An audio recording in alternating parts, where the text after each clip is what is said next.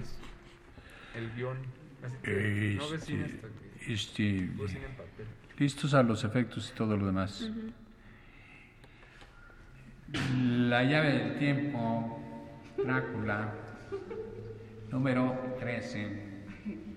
Participan Lilia Rodríguez, eh, Sonia Rangel, esta niña Atala, Sarmiento, este niño eh, Homerito Bazán Longi, el otro bebito este Manuelito Díaz Suástegui, el Child, Charlie Mountain, el babosito de Juan López Moctezuma. Estamos en la guardería número 2 del Kinder de Radio Universidad.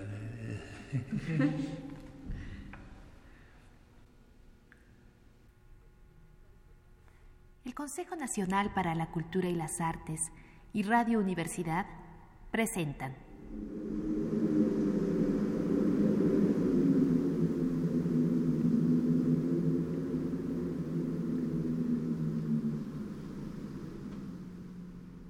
La llave del tiempo.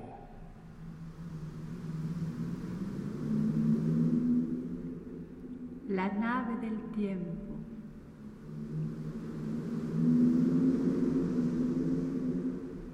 La clave del tiempo. El ave del tiempo.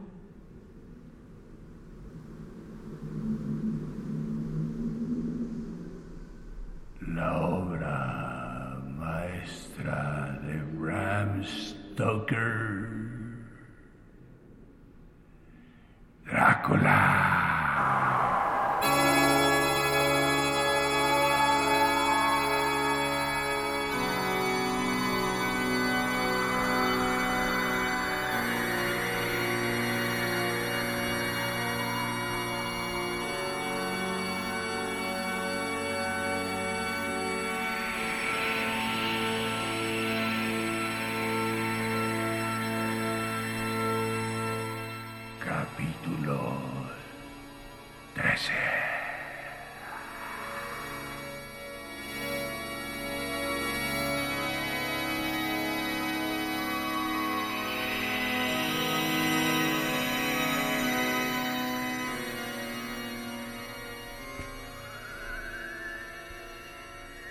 Diario de Mina Murray.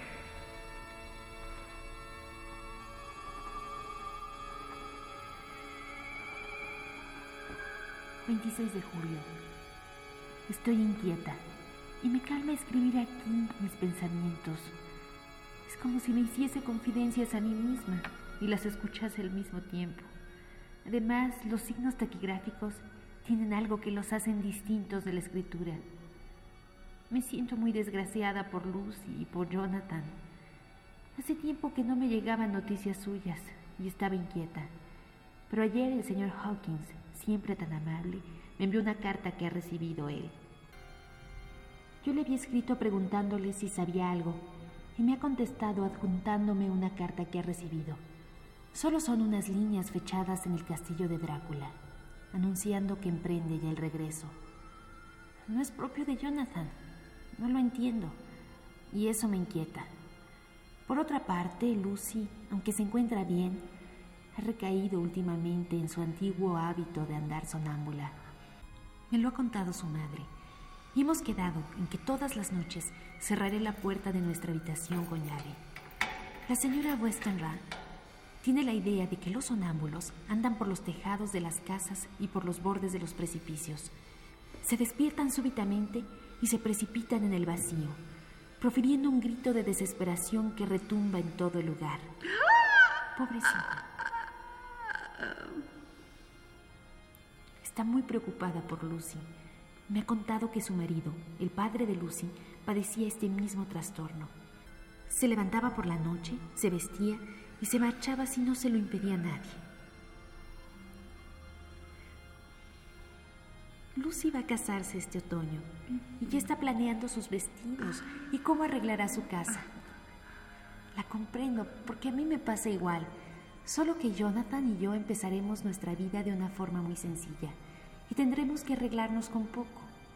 El señor Homewood, porque se trata nada menos que del honorable Arthur Homewood, hijo único de Lord Colgamy, vendrá dentro de poco, tan pronto como pueda abandonar la ciudad, ya que su padre no se encuentra bien y Lucy anda contando los momentos que faltan para que llegue.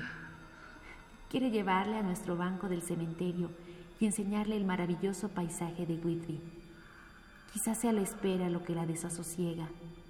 Cuando venga él, se le pasará todo.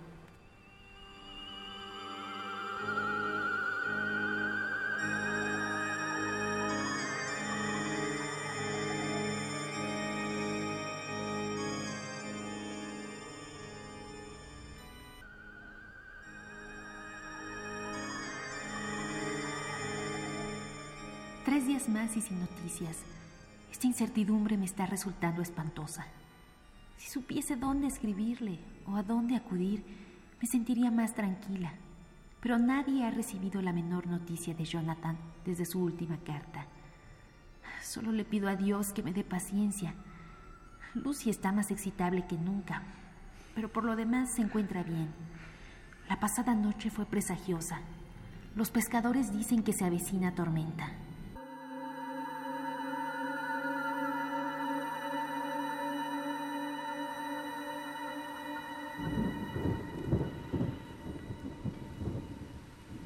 El mar rompe en los bajíos y las playas con un fragor amortiguado por las brumas marinas que avanzan hacia tierra.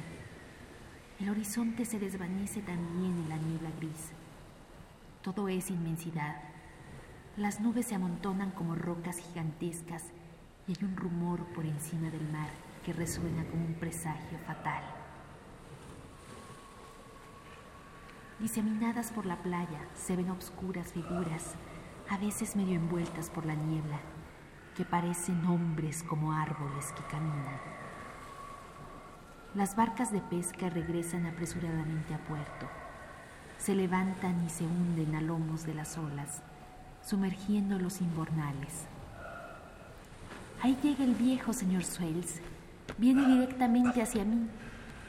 Y por la forma de quitarse el sombrero, adivino que tiene ganas de charlar. Es conmovedora la forma en que ha cambiado este pobre anciano. Se ha sentado junto a mí y me ha dicho muy amablemente. quiero decirle algo, señorita. Le he notado nervioso, así que le he cogido una de sus manos arrugadas y le he pedido que hablara sin temor. Dejando su mano entre las mías, ha dicho. Me temo, mi querida señorita, que la he escandalizado con todas las cosas desagradables que le he contado sobre los muertos y demás estas semanas pasadas. Pero no era esa mi intención y quiero que me recuerde cuando ya no esté en este mundo. A los viejos que estamos chochos y con un pie en la tumba, no nos agrada pensar en la muerte, ni queremos tenerle miedo a morir Así que hablo con ligereza de los muertos a fin de hacerme más el ánimo. Pero le aseguro, señorita, que no me da ni pizca de miedo morir. De todos modos, no quiero morir si puedo evitarlo. Aunque no tardará en llegarme la hora, soy ya bastante viejo y cien años es más de lo que cualquiera puede esperar. Está tan próximo el momento que la muerte anda ya afilando la guadaña. Como ve, no se me va la costumbre de quejarme de lo mismo a cada instante. La boca dice lo que tiene por costumbre. Algún día el ángel de la muerte hará sonar la trompeta para mí. Pero no se aflija, pequeña, no llore. Si me llamara esta misma noche, iría sin protestar. La vida al fin y al cabo consiste en esperar algo distinto de lo que hacemos y la muerte es lo único en lo que justamente podemos confiar. Pero estoy contento porque viene a mí, viene corriendo, Puede que llegue mientras estamos aquí charlando y contemplando el paisaje. Puede que viaje en ese viento que barre el mar, llevando consigo el desastre y el naufragio, las calamidades y el dolor a los corazones. Mire, mire, hay algo en ese viento y en ese rumor que suena y huele y tiene sabor a muerte. Está en el aire. Siento que viene. Señor, haz que lo reciba con alegría cuando oiga mi llamada. Movió los labios como murmurando una oración. Tras unos minutos de silencio, se despidió y se fue cojeando. Todo esto me ha conmovido bastante. Me ha alegrado al ver pasar al vigilante de la costa con su catalejo bajo el brazo. Se ha detenido a hablar conmigo. Siempre lo hace. Pero esta vez no le quitaba ojo a un extraño barco. No consigo identificarlo. Por su aspecto, señorita, parece ruso. No sabe si poner proa al norte hacia mar adentro o entrar aquí es extraño. Mire ahora. Qué forma tan rara de navegar. El hombre que lleva el timón parece pues, no poner atención, cambia de rumbo a cada ráfaga de viento. Estoy seguro que antes de muy poco oiremos hablar de ese barco.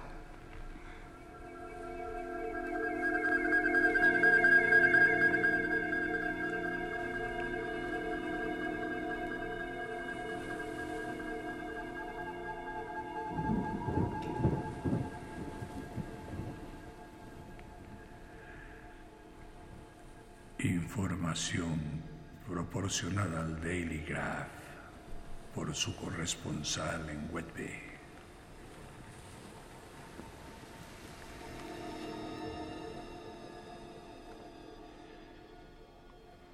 Acaba de tener lugar uno de los temporales más grandes y repentinos que se recuerdan con consecuencias extrañas y singulares.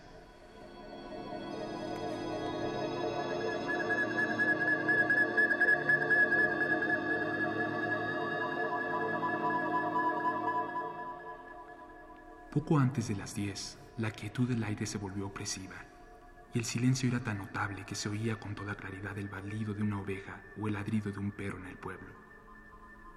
La banda del embarcadero que acometía una animada tonada francesa resultaba discordante en el silencio de la naturaleza. Poco después de la medianoche se oyó un extraño rumor en el mar, y arriba en el aire empezaron a sonar débilmente unos truenos cavernosos.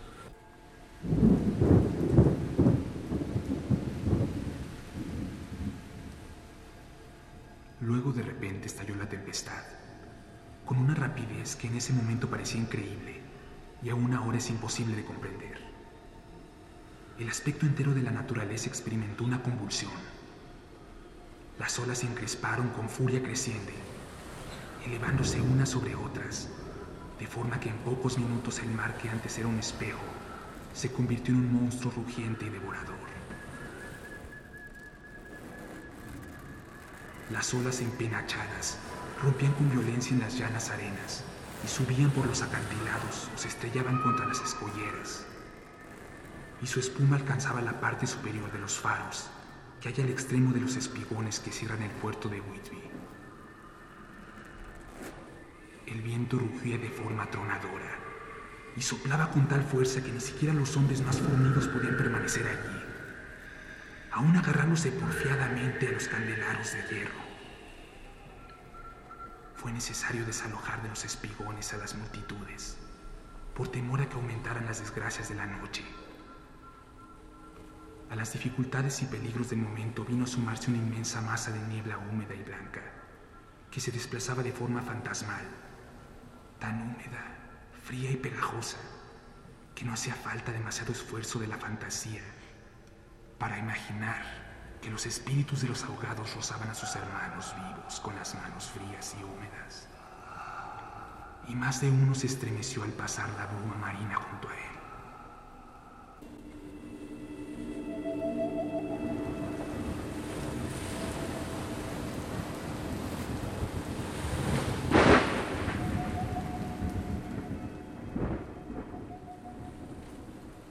El viento cambió de pronto al noroeste y disipó los restos de la niebla.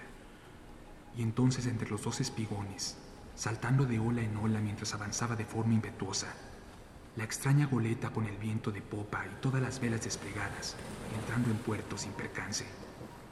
El proyector la siguió y un estremecimiento sacudió a todos los que la observaban, ya que amarrado a la puerta del timón había un cadáver con la cabeza colgando y balanceándose de un lado a otro a cada movimiento del barco. Nadie más se veía encubierta. Un tremendo pavor sobrecogía a todos los presentes al ver que el barco encontraba el camino del puerto como por milagro, sin otras manos que lo gobernasen que las de un muerto. Sin embargo, todo sucedió más deprisa de lo que se tarda en contar. La goleta no se detuvo, sino que siguió navegando hacia el interior del puerto y dio contra la arena arrastrada y acumulada por las numerosas mareas y tormentas. En el rincón sudeste del espigón que sobresale al pie del acantilado, este conocido en la localidad como el espigón de Tate Hill. Como es natural, se produjo un choque violento al llegar la nave arena.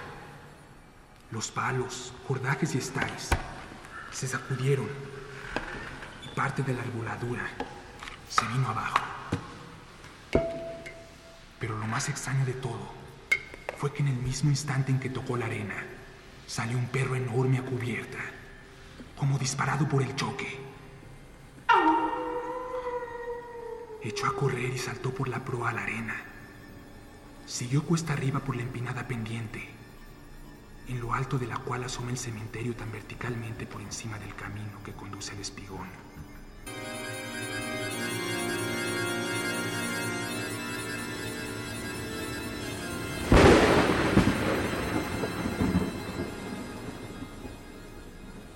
Los que manejaban el proyector, después de registrar la bocana sin descubrir nada más, volvieron el haz hacia el barco escorado y lo mantuvieron enfocado.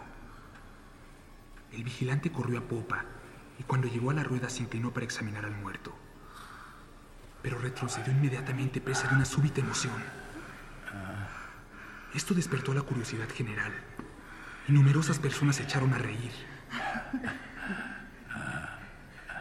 Hay bastante distancia desde el acantilado oeste, por el puente levadizo hasta el espigón de Ted Hill. Este corresponsal es buen corredor y le sacó bastante ventaja a la multitud. Cuando llegué, sin embargo, me encontré con que ya había bastante gente en el espigón, a la que el vigilante de la costa y la policía no dejaban subir a bordo. Por cortesía del barquero jefe, se me permitió subir a cubierta en mi calidad de periodista y fui uno de los pocos que vieron al marinero muerto, efectivamente amarrado a la rueda. No es extraño que el vigilante se sintiera sorprendido y que incluso se asustara, porque no es frecuente presenciar un espectáculo de esta naturaleza. El hombre tenía atadas las manos una sobre otra a un radio de la rueda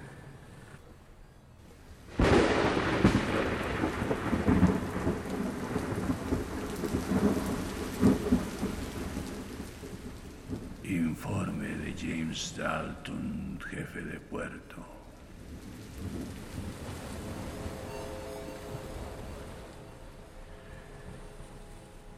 El cadáver tenía atadas las manos una sobre otra un radio de la rueda. Entre la palma de la mano y la madera sujetaba un crucifijo y tenía el resto del rosario arrollado en torno a las muñecas y la rueda, todo ello fuertemente sujeto por las cuerdas. El desventurado debió de ir sentado algún tiempo, pero las sacudidas y golpes de las velas habían movido el timón haciendo girar la rueda, y ésta le había zarandeado de un lado a otro, de modo que las cuerdas que le sujetaban le habían cortado la carne penetrando hasta el hueso. Se redactó un informe detallado de los hechos y un doctor, el cirujano J. M. Caffin, East Place, que llegó inmediatamente después que yo, declaró tras efectuar un reconocimiento que el hombre llevaba muerto unos dos días. Se le encontró en el bolsillo una botella vacía, cuidadosamente tapada, con un pequeño rollo de papel que resultó ser un apéndice del diario de a bordo. El vigilante de la costa dijo que el hombre debió de atarse él mismo y apretar los nudos con los dientes.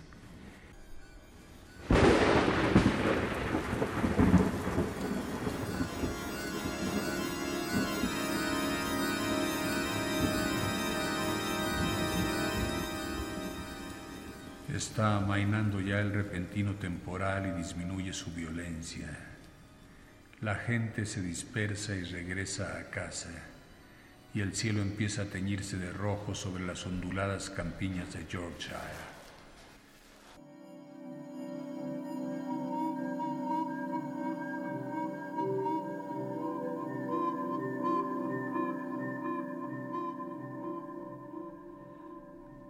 Las consecuencias de la extraña llegada anoche del barco abandonado en medio de la tormenta son casi más asombrosas que su misma aparición.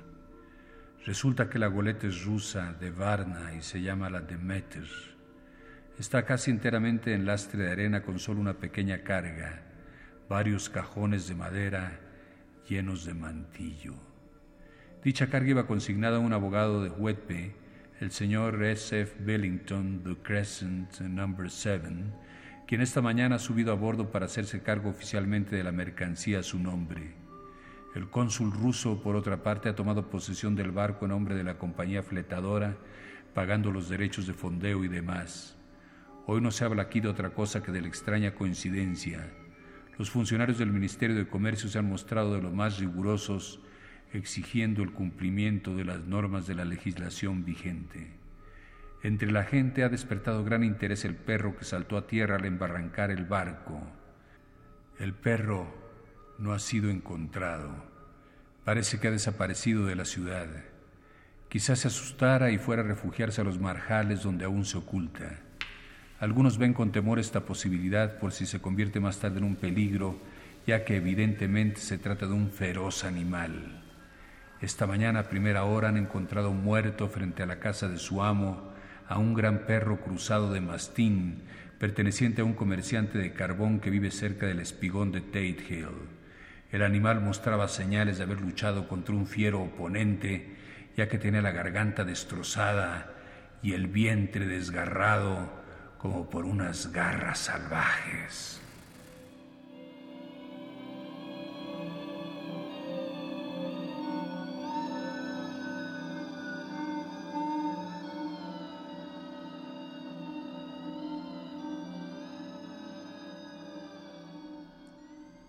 La gente afirma casi unánimemente que el capitán es un héroe y deben hacérsele funerales públicos. Y está todo dispuesto para que su cuerpo sea transportado en un cortejo de embarcaciones que remontará el Esk durante un trecho y luego volverá al espigón de Tate Hill a fin de subirle por la escalinata de la abadía, ya que será enterrado en el cementerio del acantilado. Los propietarios de más de un centenar de botes han dado ya sus nombres, deseosos de acompañarle en su entierro. No se ha encontrado rastro alguno del perro, lo que es una verdadera pena, porque según se manifiesta ahora la opinión popular, creo que la ciudad lo habría adoptado. Mañana asistiremos al funeral del capitán y de este modo habrá terminado otro de los misterios del mar.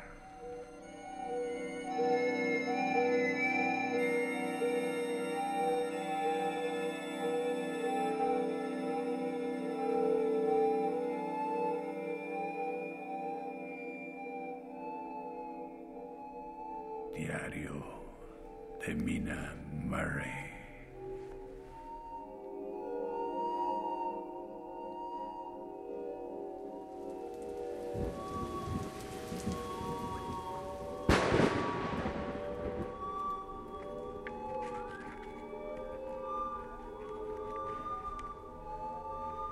...8 de agosto.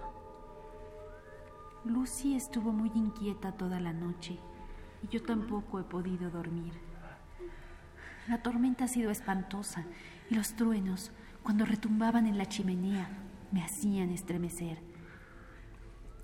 Cada ráfaga violenta se asemeja a un cañonazo lejano. Aunque parezca extraño, Lucy no se despertó. Sin embargo, se levantó dos veces y se vistió. Afortunadamente, las dos veces me desperté y conseguí desvestirla y volverla a meter en la cama. Es muy extraño este sonambulismo, pues tan pronto como su voluntad tropieza con un obstáculo físico, desaparece su intención, si tenía alguna, y asume casi del mismo modo la rutina de su vida.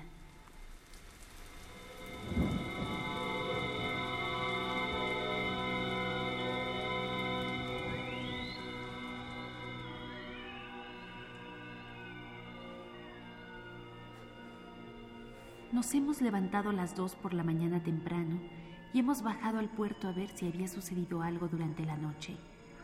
Encontramos a muy pocas personas por allí y aunque había un sol radiante y el aire era limpio y fresco, las enormes y presagiosas olas que parecían negras al lado de la blanca espuma que las coronaba se agolpaban para entrar por la estrecha boca del puerto. Como esos hombres impacientes que van abriéndose paso entre la muchedumbre.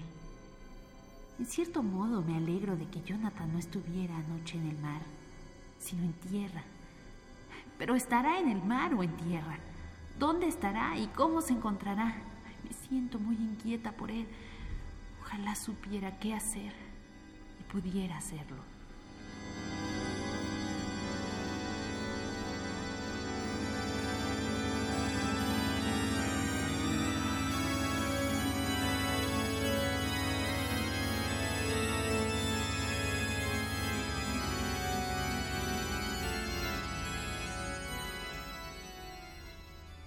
El Consejo Nacional para la Cultura y las Artes y Radio Universidad presentaron.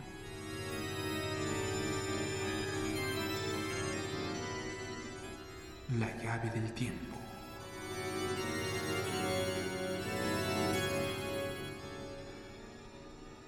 La nave del tiempo.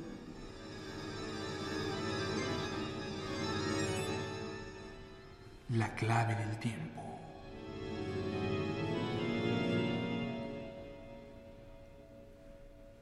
Del tiempo.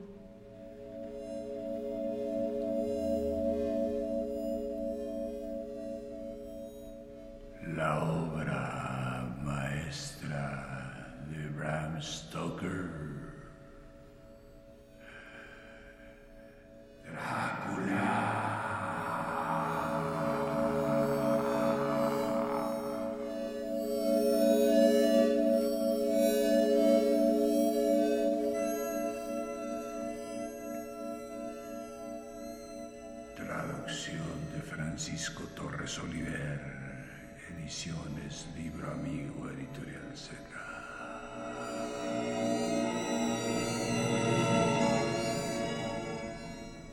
Actuaron como Mina Murray, Lilia Rebeca Rodríguez.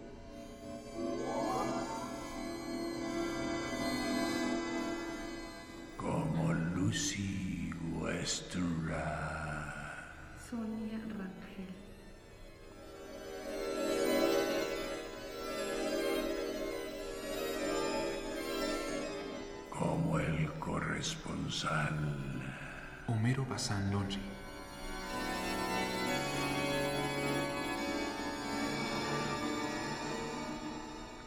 como los personajes restantes produciendo y dirigiendo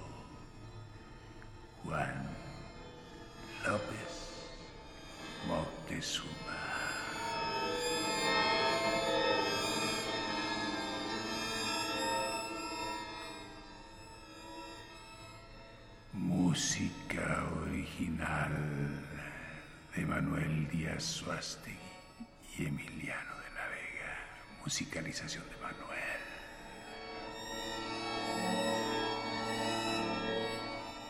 Operación técnica Carlos Montaño.